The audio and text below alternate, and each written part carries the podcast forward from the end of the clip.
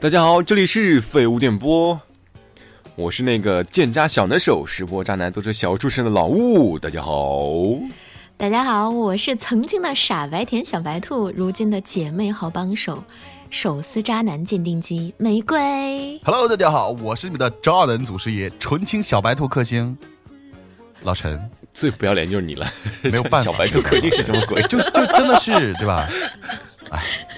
真是听到就想丢到水沟里面。就是各位渣男还不来拜见祖师爷？不过正好引出了我们今天的话题，我们今天要一起来聊一聊渣男渣女这些事儿。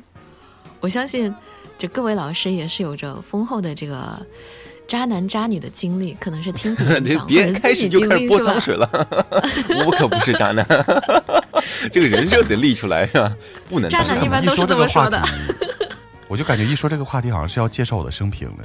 不用吧？就就这么这么真实吗？哎，这个、嗯今天话题是这样的啊，不要理陈老师了。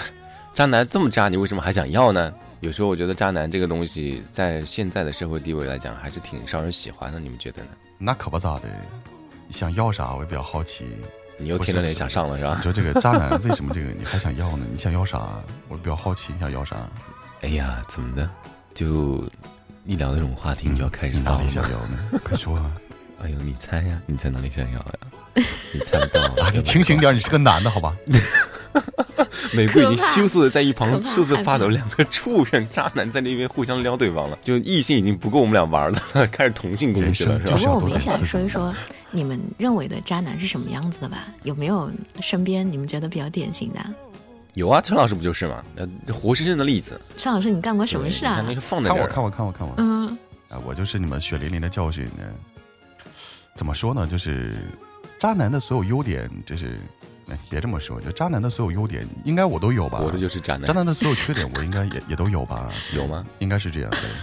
渣男有优点吗渣？男有缺点吗？啊，渣男不是最优秀的吗？Number one 嘛，Top one 啊！陈老师，你干过什么事啊 渣？男有缺点吗？渣男有吧做过什么？伤害小姑娘的事情？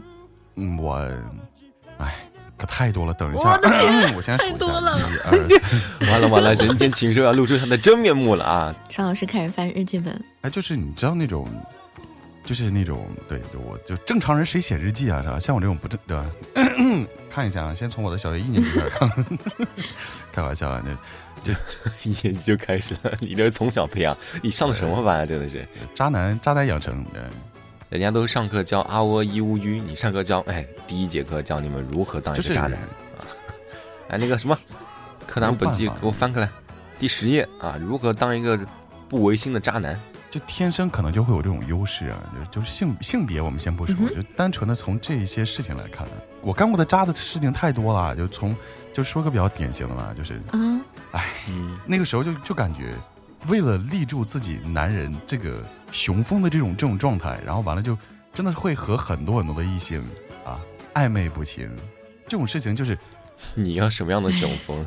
重呃就不需要重振男人雄风，好吧？就真的是要立住男人雄风，好吧？哎，陈老师，我还没有到需要重振雄风的时候。你要出事了。陈老师，你还好吗？他一上来跟我说要树立男人的雄风的时候，我就觉得老师你这个，哎呀，你要去的不是什么心理教科书，不是什么那个，你要去医院，好不好？你还好吗？我觉得很多时候大家可能就不太就不太能理解这个事情，就是很多男人啊，嗯，就是可能就真的是雄性对于一些事情的一种本源性的一种表达，他就是会通过不断的去吸引异性来确认自己男性的这种地位啊，就是人是这样，啊动物界也是这样、想的。嗯，哎，其实很多时候，你是确定一下自己的男性雄风还在不在是吧？对，是的，这东西实践一下呢。就像是有人有人聊过说，嗯他觉得说自己存在的意义就是在于与人相处这种，就是有人说这种服务意识。就比如说，我能够让你开心，那我觉得我的存在是非常有意义的。可能对于渣男来说，是不是？嗯，女孩子喜欢他，他能让女孩子开心，也是对他来说是一个很重要的意义啊。对，没错，渣男的首要要义就是要有嗯这种征服感，就是我可以和很多异性保持这样的一种暧昧关系，那我为什么要这样呢？对吧？就是用大家的话来说，我又不是聊不过来，对不对？我可以聊得过来，那为啥呢？嗯那就是需要不断的通过这种异性的对自己的认可，从而达到自我认可的一种高度满足。就是这种这种心理，好吧。做一个资深渣男，真的要告诉各位，这种这种心理真的是嗯一时爽啊，一直还一直爽的。一时爽，那我跟你讲，你是没有遇到，没有遇到我身边朋友的这样的事情，所以你才会觉得一直爽。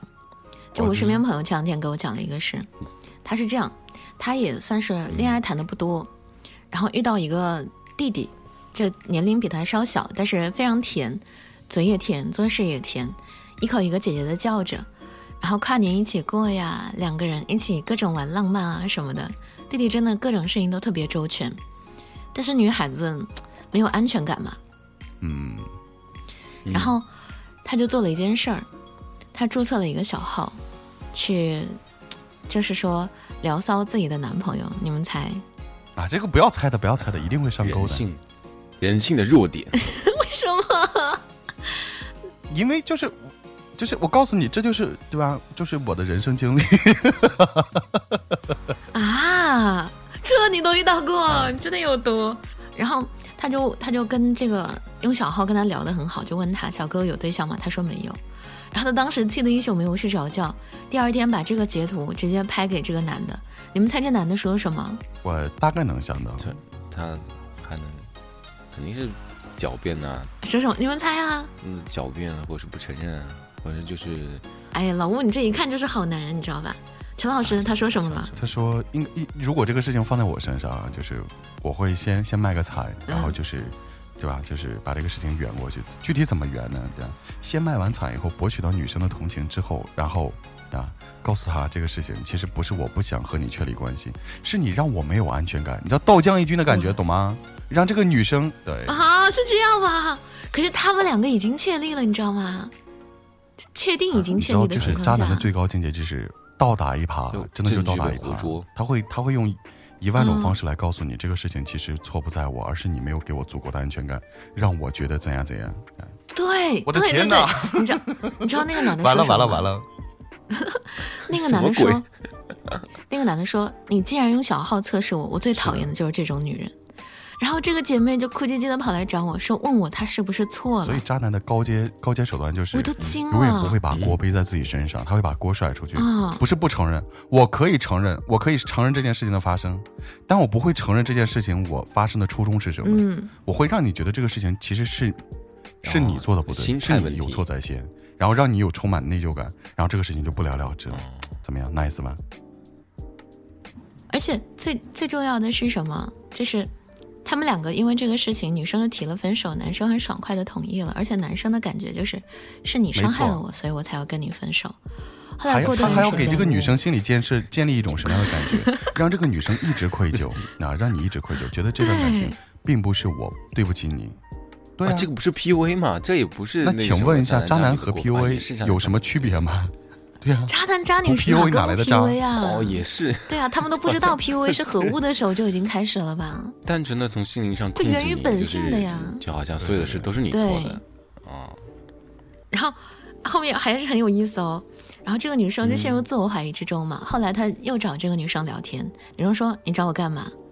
男的说：“分手之后不能聊天吗？”然后这女生想了想，好像也对哈，就开始聊了。然后就该聊天还是聊天？哇天！对，然后男的就表示，就是我们愿你愿意跟我复合吗？就是我是愿意原谅你的。哇，就是你知道吗？就是虽然你很让我受伤，但是 对你你虽然很让我受伤，不过。我还是喜欢你的，那我们要不要继续？所以我告诉你，这就这都是渣男的常规操作，真的真的是渣男的常规。我是真的惊了，他不会觉得这个事情。渣男是真的从来不觉得自己错了吗？呃，对，渣男就是有错也是你在错，你在错的，即便是我错的万死不辞，就问世间错为何物，都是你。就他心底里好像是他会，你知道，人确认自己是没有问题的。这种欺骗的最高境界，怎么可以这么骗掉？他甚至会觉得这个事情他本来就是受伤者。你知道，就是人间最不清醒的就是渣男，他真的会在很多时候觉得，我的天，我没有错啊，我真的是个受害者啊，明明是你先来测试我的，如果你真的爱我，你为什么要来测试我？哎，对，就他他会把自己伪装傻白甜是渣男，纯情小白兔的样子，然后觉得自己真的是受害者啊，就是站到受害者的角度，才能站到道德的制高点来指责这个人做的事情是不对的。哎，那你们有遇到过什么？嗯。我感觉这种渣男渣女才是真正的情感大师，人间清醒。是吗，陈老师？那你不想想，我要不是个资深渣男，我怎么去做情感类的节目，对不对？三两句话我就开始同情你了。你这话唠的，老吴，你为什么做情感类的节目？他可能就是想去感受一下渣男的刺激。我可能是因为自己的失，自己自己情感上的失败吧，从节目里疗愈一下，哎，看别人是怎么怎么谈恋爱的，哎好好来学习一下，抱着学习的心态。你是做学生去了，陈老师是做老师去了。哎今天晚上来我来我办公室一下，给你补补课，好吧？就是听众会给你发私信的时候，他会讲自己遇到哪些事情，哪些不懂的，或者说可能男生做了什么他比较不理解，或者他女生做了什么他不理解，但是他又想要和对方在一起。就渣男渣女，我觉得就不会有这样的困扰，他们就反正你如果不能够继续了，我还有下一人，甚至是分手都是他们来做主导决定，都不是对方去提出来，反而像陈老师刚刚说的那样，就是反而可以这样倒打一耙，为什么呢就是你的错，不是我的错我。告诉你，渣男渣女最最就是最有手段的一个点，一定是要和别人先建立共情感。我是一个真的是久经沙场的这个老司机，你知道。当然了，老吴这个时候可能收到了一些私信，就第一时间哇，这个这这个女孩子好可怜，这个男生哇好悲惨。可是你站到我的一个角度来看，哼，小样给我下套呢？不可能，你知道吗？就是这个世界上没有任何一个人就是在受伤之后是无辜的，就是永远要保持一种清醒的状态，你才能看清这个事情的本源。特别是渣男渣女惯用的手段，就是先让你和他产生共情，然后他再用委婉的方式告诉你他做了什么样渣的事情，甚至到那个时候你会感觉你已经恨不起来他了。啊，这是渣男的惯用手段，就是强大的共情感。嗯陈老师，你有遇到过身边有什么样子的陈老师就是，就越听越像。哎，因为我特别想听他讲详细的事儿，他都能说成这样啊，啊，举个案例，我都快信了，你知道吗？啊他说的不用相信我，啊张老师给写书了都。疯狂洗脑中。我告诉你，就是我周周围之前是我上大学有个朋友啊，就是他在大学的时候和我另外一个女同学，就是两个人已经已经恋爱了，从大二的时候就开始谈恋爱，然后一直到大三、大四，然后就是中间分分合合很久啊，包括最近我在联系的时候，就是两个人还没有断啊，还是这种分分合合，但是两个人处于这种嗯同居的状态啊，就经常会闹矛盾嘛，就就是嗯，女生已经被完全洗脑到什么程度？就是真正的感情，真正好的感情，一定是会打打骂骂的啊，一定会是这样的一种状态。他觉得这是这个男人爱她的一种方式，我就觉得这个女生已经无可救药了，你知道吗？我的而且这个男生就是很等会儿嗯啊，这个打打骂骂是打情骂俏，还是就是动手打人啊？你就是偶尔会有这种，偶尔会有这种家暴啊，吵架吧，真的会有哎、那就那就是家暴啊对呀那这个他还能理解，还能接受是他吗那？可以接受的零容忍的我，告诉你，这个女生可太以接受过分了啊。啊吧？还能啊，所以你知道这个渣男有多可怕吗？就是他会让你觉得叫而且他。身边的人叫不醒他这个渣男他吧？会觉得他做的这样的一件事深情陷，其中。就是我打你，我为什么不打别人呢？那是因为我爱你啊，你知道吗？这个女生就会已经被洗脑到这种这种状态。哇，太气了，气死我了！我真的太就是气了吧我我然后呢？他们就还是这种现在在拉扯的状态啊。嗯而且这个男生就是有一次在跟我聊天的时候，就是非常明确的表现出来，就是跟我说，他说我肯定不会和他结婚，我只是现在没有更合适的，对吧？在一起有个免费的保姆，难道不好吗？哦他不香吗？你知道，就是有这种共这种感情的时候，就有这种状态的时候，我是没有办法去叫停的。你就是周围其实也有很多人去劝过这个女孩子，但这个女孩子就是不清醒。为什么不清醒？就是这个男生的手段太高明了，洗脑了。一旦就是周围有一些这种不合他心意的声音，他回去用各种方式，第一先卖惨啊，第二先先让这个女生在忆苦思甜，想一想曾经那种风风雨雨我们是走过来，怎么走过来的。然后这个女生往往到这个时候就招架不住了，对吧？第一你这么可怜，第二我我们之间这么深厚的这种感情基础，怎么可以说断就断呢？好了，他就就又回去了，又回去了。但是实际上，就是渣男把那个女生好像当成工具一样是，就是生活上的需要或者生理上的需要，哎，就以及心理上的需要。工具人都不如，你知道，工具人还有工资呢，他没有工资啊，完全就是倒贴啊。而且这女生是不是有点不配得感啊？就觉得自己配不上什么好的，而且这男的真不这样，，这个女生一直觉得她的男朋友是世界上最好的男人，可怕吗？啊啊，就这种其实真的是根深蒂固了，对，他会怕这个男生离开她被洗脑男的真的是这样的她，嗯，所以就是就是我我听起来就像是那种被洗的，已经情感上的需求只剩这个男人了，哎就除了这个男生之外没有别的任何寄托了。她对其他的男生就完全处于这种非常抗拒的一种状态，就是她其实做过很多这种非常疯狂的方式，就是后期我为什么不劝这个女生了呢？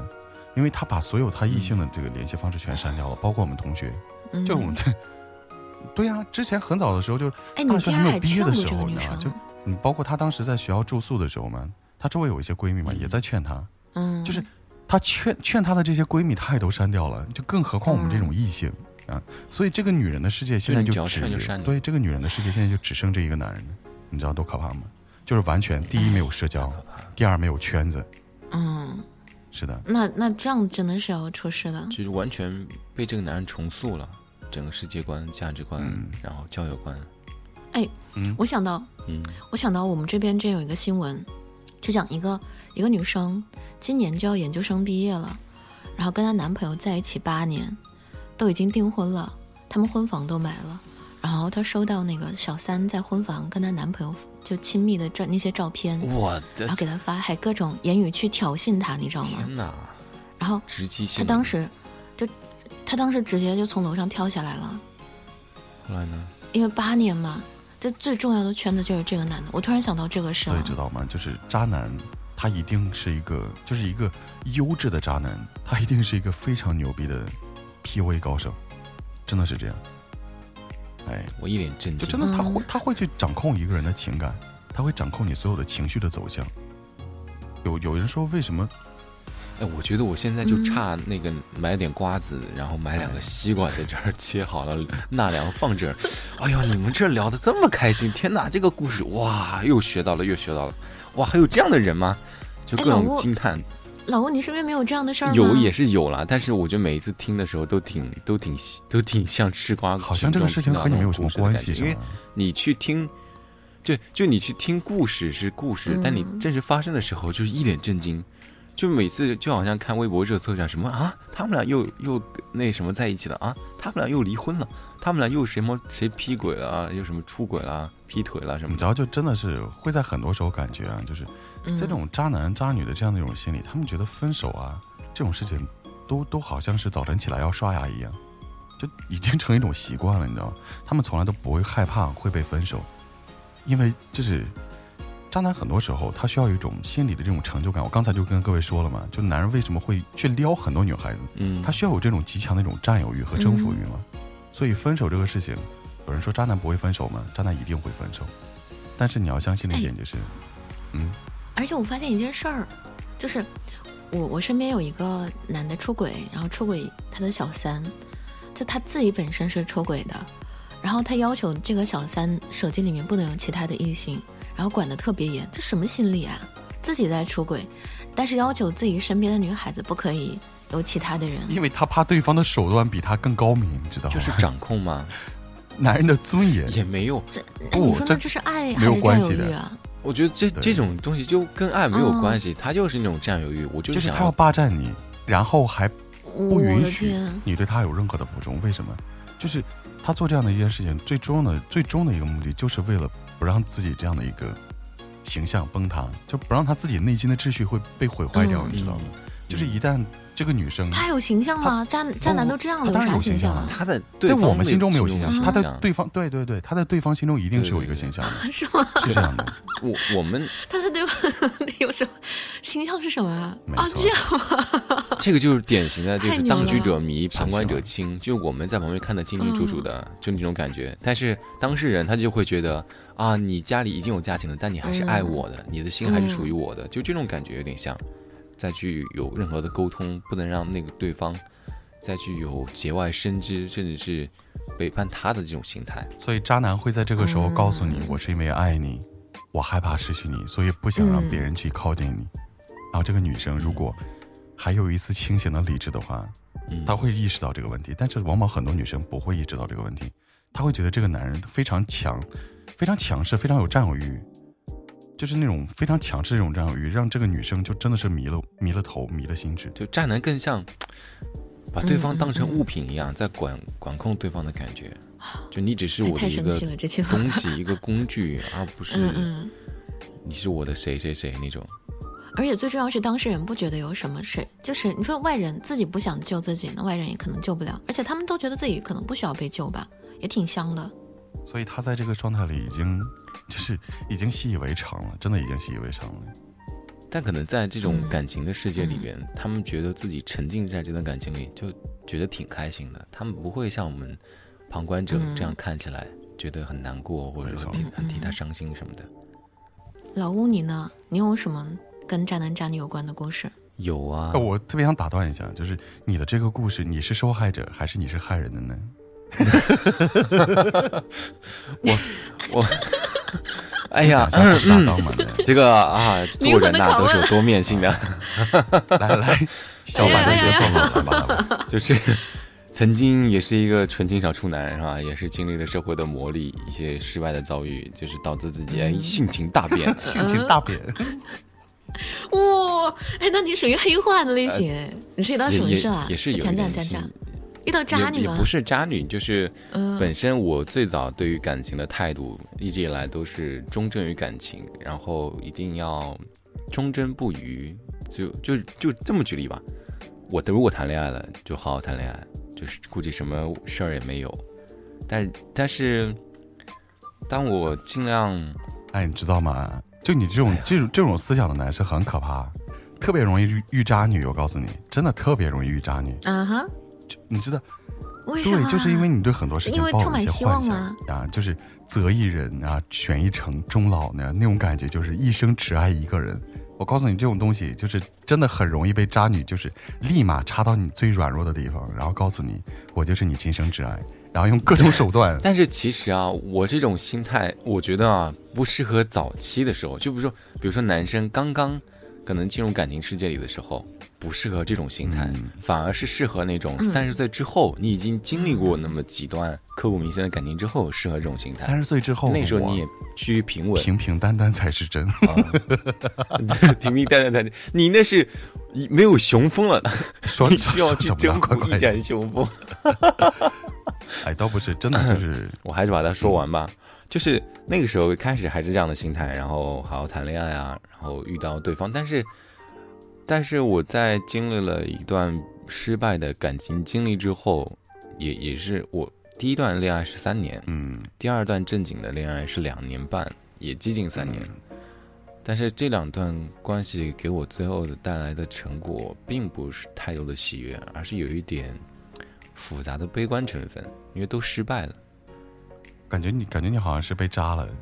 我自己的状态呢，又不太适合好好谈恋爱那种感感觉，就是也没有那种经济条件跟基础，然后我就开始可能内心躁动不安，就开始成为了一个渣男。但是所谓渣男，也就是是不是？嗯，什么？嗯我觉得你不是个渣男呢。你你做什么了你？知道吗？就是你还有这种意识的时候，就证明你还有残存良知，你还不是个渣男。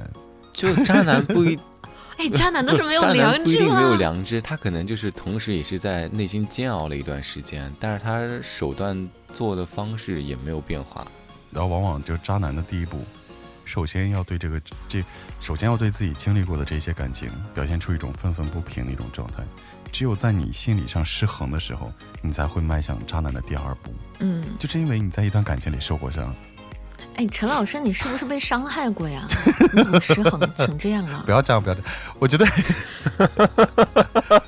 我觉得我每期都是你们的人肉靶子，你知道吗？只要一出什么这种怪癖的这种问题，一定就是我。哎我发现他一直在说怎么伤害别人，他没有说别人怎么伤害他。我们必须得挖出来。你是遇到什么事了？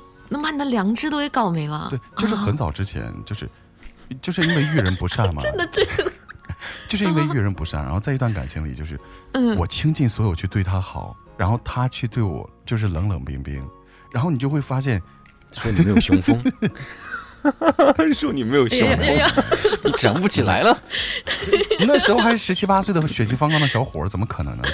就是那个时候就感觉，哇，那个时候就长不起来，也好辛苦啊，难怪变渣男。啊你不要现在是吗？当时多年靠药物维持的男人，我当年就真的是属于那种，就是也是像老吴刚才那个想法，就真的我，我觉得哇，真的我要爱你一生一世，我要对你就是嗯竭尽我所哦，能的对好你也这么。想过？对我那个时候你震惊个不是鬼啊！想不应该正常而且我合理的吗？不是那个时候，我跟你讲就是那个时候我不光是这么想嗯，而且我就这么做了，嗯你知道吗？就是我能把我所有能给的就是给到对方的都给他。嗯，你就你就想象一下，他为了要一支口红，我可以连续吃一个月的泡面。那个时候上大学嘛，很穷嘛，啊，哇，而且就是你竟然有这样的历史，是为了给他一哦些快乐，我可以忍受很长时间的折磨，并且还会甘之如饴，你知道吗？觉得我对他做这样的一个事情，哇，我真的我好爱他，怎样怎样，嗯嗯嗯，对我会很开心。你是不反被觉得 PUA 的，我就现在就觉得 当年的你是反被 PUA 了，然后多年后我要报复，对，那个时候其实，现在想一想，确实是这样。就嗯其实也不算是报复一种心理，就是那个时候你意识不到这个问题，你一直觉得你为他做所有事情都是你愿意，变成现在这样，就是那种报仇复仇心态在里面作祟。而且真的很多时候就是，就是他会对你忽冷忽热，你知道吗？你就是渣的一个标准里面，其实还有一条就是忽冷忽热。他嗯偶尔对你特别亲密，就是在那个时候得到了一些回应的时候，就比如说你给他了一些这个生日礼物啊，或者说一些平时的一些小惊喜啊，嗯就是你为他花钱了嘛，嗯，他就会表现哇，我好爱你啊，你可以为我这样这样怎样怎样，甚至会流下几滴鳄鱼的眼泪。嗯，那个时候你就会觉得哇，我为他做这些我是值得的，然后并且很心甘于做这样的一些事情，乐此不疲，一直是这样。所以直到有一天，是因为我真的觉得我扛不下去了，你知道，就是你给他的东西嗯越来越不能让他对你换回这样的一些。我以为你是饿得慌，就不能再给你买了，再给你买我嗯没有饭，我连泡面都没有办法吃了。哎，其实差不多也是那个时候，就真的是因为大你你们。听过那个，你们听过嗯那个故事吗？就是一个人，他每天出地铁站都给乞丐五块钱，然后突然有一天没有给，乞丐就问他：“你今天怎么没给我钱呢？”他说：“不好意思，我失业了，现在我手头的钱也不够，我刚刚把剩唯一的五块钱拿去买早餐了。”乞丐说：“你怎么能拿我的钱去买早餐呢？就是这个道理。就对就是习惯有一句老话叫做什么生米养恩，斗米养仇吧？斗米养 吉米养 我不记得了。叫生米养恩，单米反正养就是给的多给的越多，他会越来越不满足，嗯，而且真的是，就是到这种情况下，只有你站到一个绝境，你才能就是真的是感觉让你自己过不下去了，那个时候你才会清醒起来，你才会反应过来，哦，我真的不能再这样了，嗯，就是因为我大学毕业是。嘛，嗯。就穷的真的是嗯。房租房租交不起，呃吃饭吃饭就马上吃不动，真的，然后再加上嗯。通勤，我我就就已经到那种山穷水尽的那种地步。了。你会发现，就那个时候我突然就意识到啊，嗯。我我和他的感情只是我单方面在维系，嗯。所以那个时候就跳脱出来了。为什么跳脱出来？主要还是因为穷。我告诉你，真的，嗯如果那个时候我还有钱的话，我还是会一头扎进去，愿意继续做这样一个事情。对，你还得给。哎，你怎么？你为什么这么喜欢他呀？就是那个，就是陷入热恋的人都是傻子呀。就是你应该后面没有再遇到那么喜欢的人吧第一，第一次这么喜欢一个人，真的第一次这么喜欢一个人，就真的你你都愿意把面给他。可是你知道，就是你愿意把面给人家的时候，人家觉得你的命一文不值，对，就是那种悲哀感。对对对，就是你的命不能换口红是吗？换俩馒头。太太那个了。你知道，因为我身边也有男孩子，是这样。前两天跟朋友见面，然后跟姐妹聊天，问她什么时候觉得她老公特别靠谱。她说有一次他们去看周杰伦的演唱会，然后一个小孩找不到爸爸了，来跟他借手机。她她那时候的还是男朋友呢，就帮这个小孩去找爸爸，然后就我看就他就看着这个人细致周到的样子，突然觉得这个人值得托付，然后把这个事就给另外一个朋友讲。另外一个朋友说，这如果是我之前的那个女朋友，她肯定嫌我管的事儿太多。哦，我当时在想，那为什么这样的女生你还喜欢的不得了？他当时真的是基本上就是给这个女孩送钱了。他说这个女生是他生命中见过的最爱钱的女生，没有之一。但那个时候不懂，嗯，那时候可能年纪小的女男生或者是女生都觉得说我能为对方做点什么，就说明我的爱非常之伟大，奉献自己的精神吗。会吗？会的，对，就是对，第一是我能做的更多，不就说外啊明我能力更大，说明我的爱更加有不可替代性。嗯你们有没有想过这样的一个问题？就是很多人就是就是从被渣嗯到变成渣，这个过程里最重要的一个点是什么？受到伤害了，嗯，其实不是，是因为缺爱。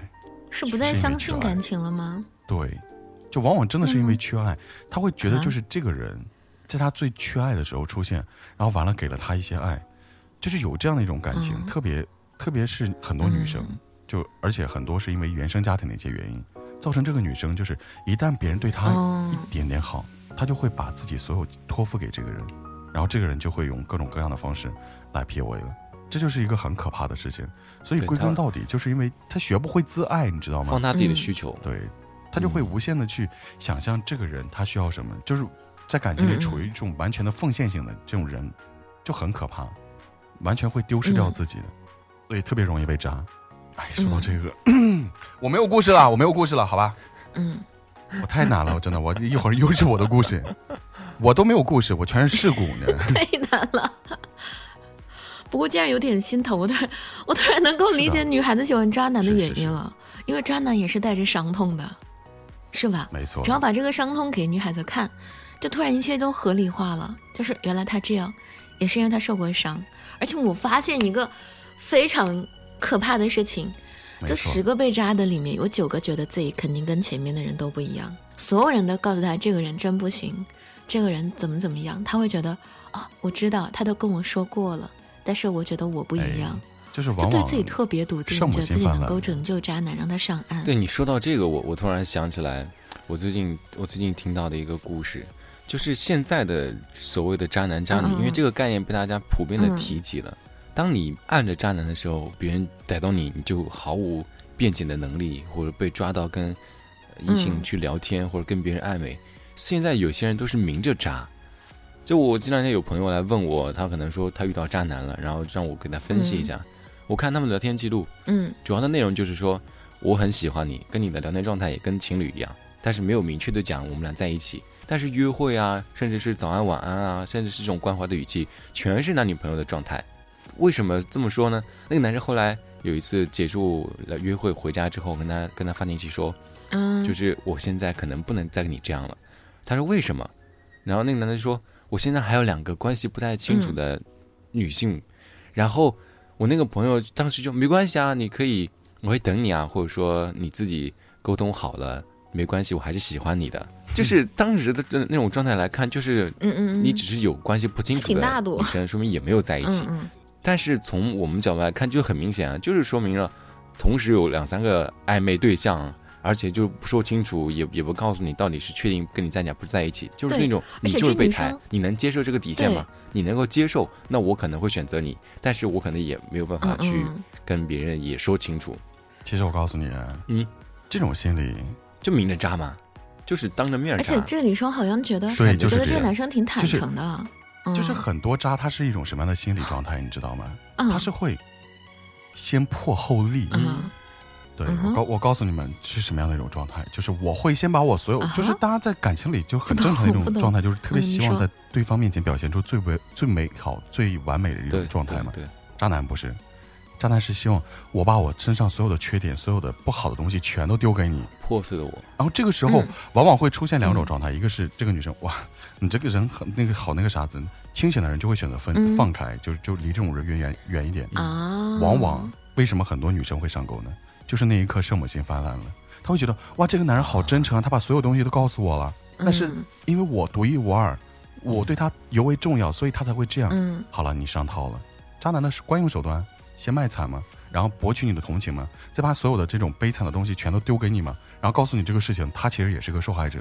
这个时候你母爱的光辉泛滥了，你你就上套了呀。然后以至于他很多时候往后做的一些事情，你即便是过于气愤，嗯你都没有任何可以去反驳的理由，因为他提早就已经嗯告诉过你他是这样的人，可怕吗？他其实，在筛选对象，就像那个诈骗诈骗的人在筛选傻子是的，是不是这样？不能说人家傻的，不是啦，他在感情中就是笨蛋啊！我觉得就是姜太他就是筛选更适合啊，对对他的对对对对，那个人。其实就是姜太公这样说比教育愿者上钩合适。就是嗯我现在是这个条件跟这个状态，对对对，嗯，对我我告诉你，然后你能接受，你就是我的对象之一，而且你的你是我回即将要 PUA 的对象之一，要渣的对象之一。有些人不能接受，从一开始他就不会再继续下去了。而且回过头再看，我觉得很多哎人，，这就是渣男就。很多人都会觉得自己曾经遇到的也不算渣，找解脱吗？就，他会给自己这个事情合理化，为什么？就很少，其实很少会有人觉得是特别渣的吧？他不愿意去承认这一点，他不愿意去承认这一点，所以一个非常优质的渣男嗯和渣女和你分手之后，他在你的嘴里依旧是一个很完美的人，对，而是你因为你配不上他，嗯，嗯，甚至让你产生极强的内疚感，嗯。让你就是就是让你主动提出分手，然后他会以一个受害者的身份离开这段感情。我之前对于渣男渣女的理解，其实反而是不一样的。我一直会觉得，能够同时跟多人聊天，或者他一定是有什么样的吸引力，啊可能是哪方面比较成功，哪方面比较优秀。但是实际上，你去跟身边朋友去聊天的时候，发现被渣的经历，他的那个对象反而没有那么的优秀，可能外貌啊、长相啊、身高啊、工作啊什么的，其实都没有多么的优秀，多么的出众。因为真正可能太出众的哎人，他也真的很忙，没有时间去更情情感上的去这种宣泄，反而是嗯真的是那种比较闲、嗯有空，嗯，每天跟你聊天，每天关心你这个，关心你那个，反而是一种像在照顾巨婴的感觉。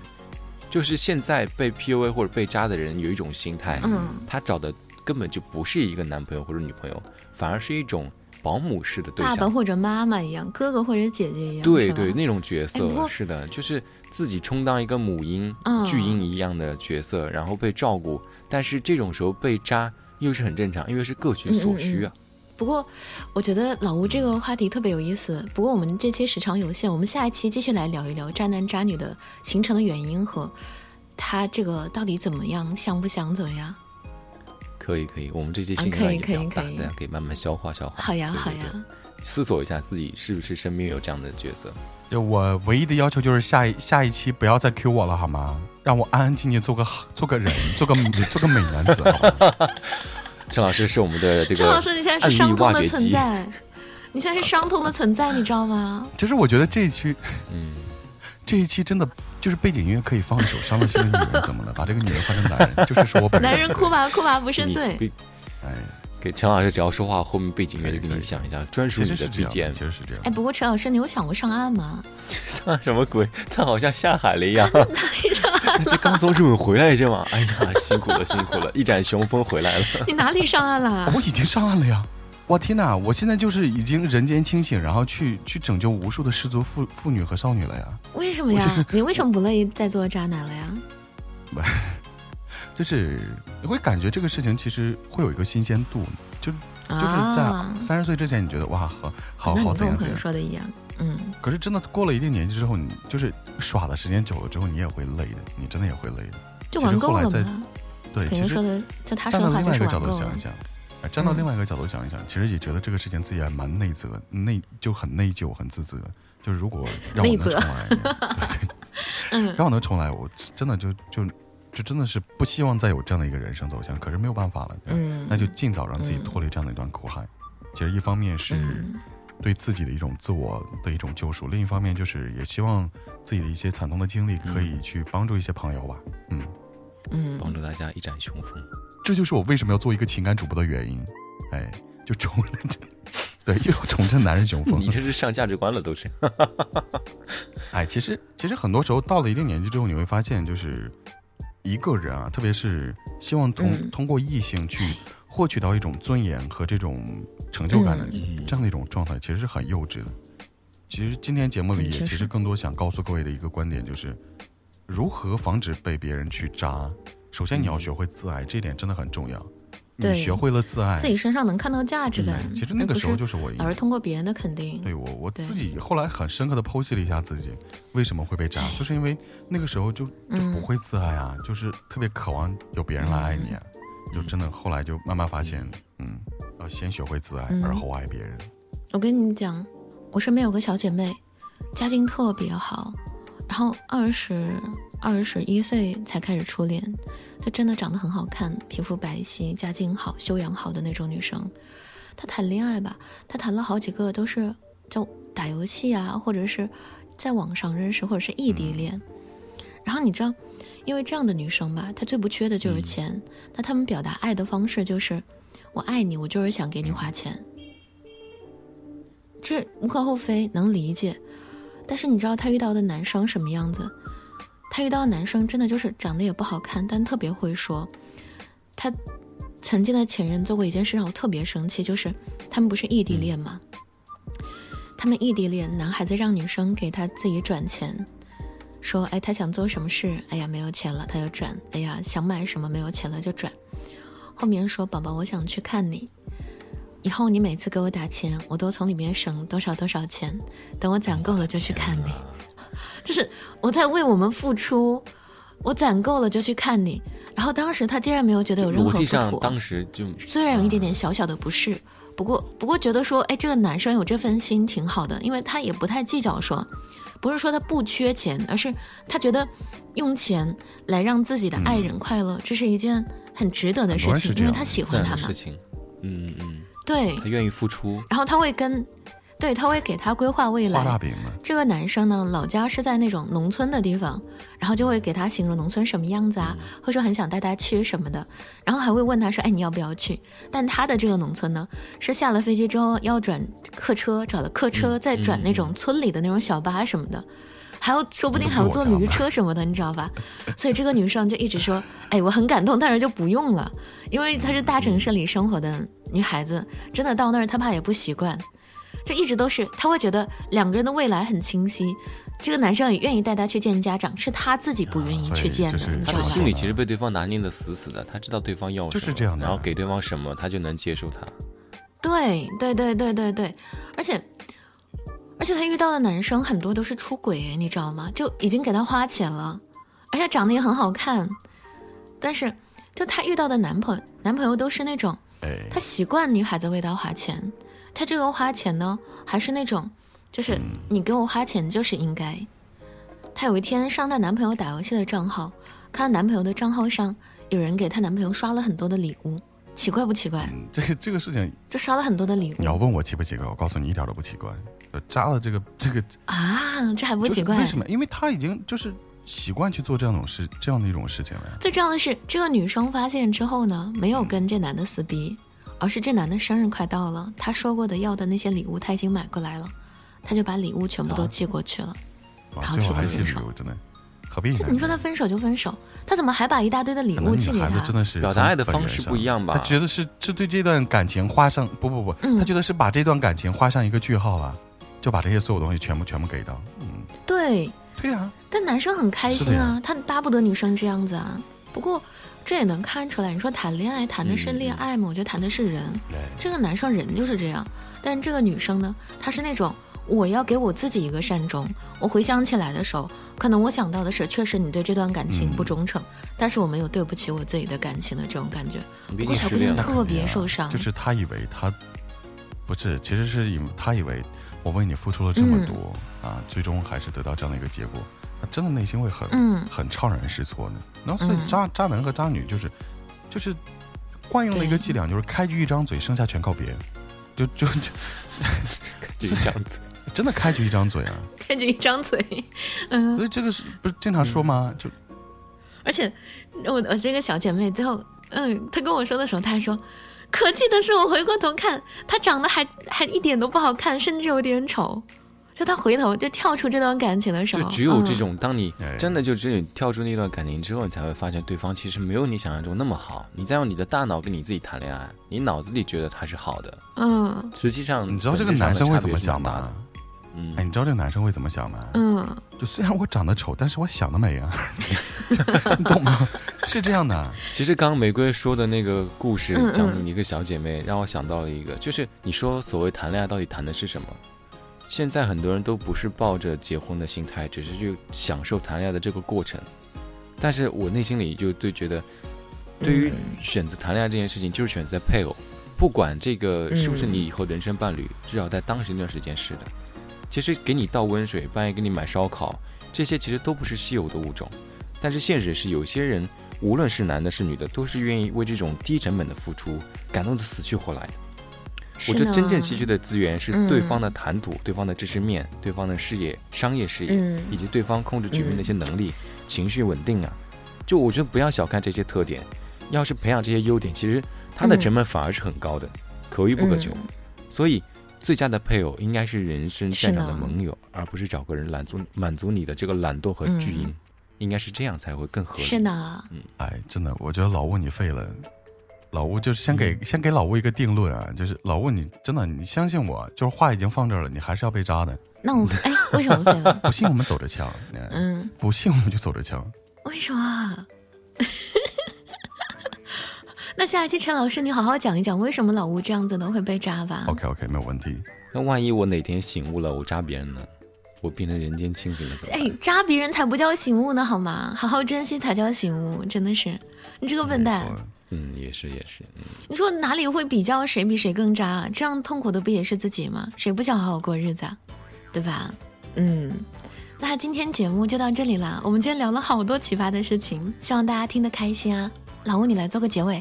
希望大家能够嗯善待自己啊，放过自己。有些时候啊，感觉不对劲了，就不要自己一意孤行，好好的问问身边的人对这个人的感觉跟第一直觉的印象。一旦有人说渣男渣女的时候，不要去推翻他，稍微冷静的思考一下为什么，对自己负责一点。没错，不过就算是遇到渣男或者渣女，我觉得也没有什么的，他只是一段经历，不代表你不好。他是你成为渣男渣女的一个对注脚石啊！就是你要先经历嘛，对，哎，其实遇到渣男渣女也挺有趣的。对，所以嗯所以我说嘛，渣男渣女才是人生的情感导师，才是人间清醒啊，那我就是你们的情感导师想要什么。嗯，我只希望下一期不要不要再让我，不要让我再再处于这样一个非常受伤的一个局面。让大家看看，哇，天哪，这个陈老师今天好受伤啊！你不要舔着脸上来好不好多一点关？怀，好吗？我也希望被别人关爱啊。为什么受伤的总是我？每一次陈老师都是最受伤的那一个。今天的节目就先聊到这里啦，我们的下期节目非常的精彩，赶紧期待起来吧。那这里是飞游电波，我是老雾，在声音的世界里，有台风和玫瑰，还有深夜巴士。让我们用声音治治愈你。好嘞，下期见，拜拜，拜拜，拜拜拜拜，渣男们，拜拜拜拜，渣女们，拜拜，拜拜谢。谢各位和我挥挥手作别，哎拜拜。谢谢您的收听。哦，大家记得有什么想聊的、想说的，还有有任何的感受，记得留言给我们。有什么喜欢的话题，也记得积极踊跃的在评论区里面参与呀。没错，如果你也曾经遇到过这样的一些事情，不妨留留言，让陈老师给你做个心灵 SPA，好吧？又又换你了，是吧？你什么时候改行去搓澡堂工作了？生活所迫嘛，那我们下期再见，拜拜拜。拜，拜拜，拜拜。拜拜。